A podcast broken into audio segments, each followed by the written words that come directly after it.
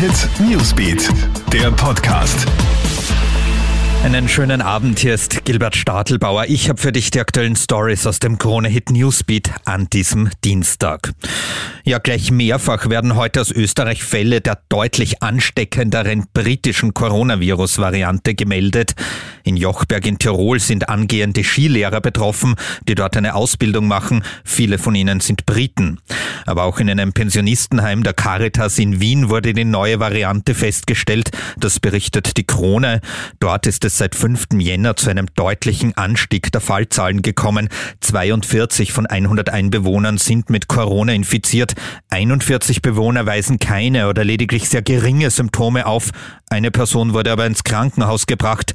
Ob es sich bei allen Fällen um die neue mutierte Variante handelt, ist noch nicht klar.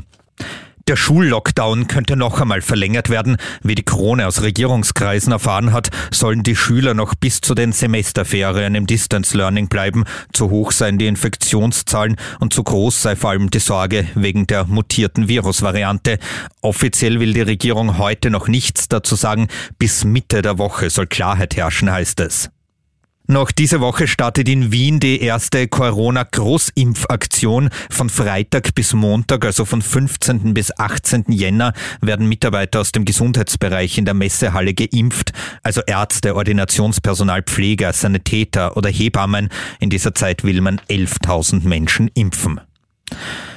Wer auf Mallorca in einen Bus oder eine Bahn steigt, soll möglichst den Mund halten. Um Corona einzudämmen, erlässt die Regionalregierung der Insel ein Schweigegebot.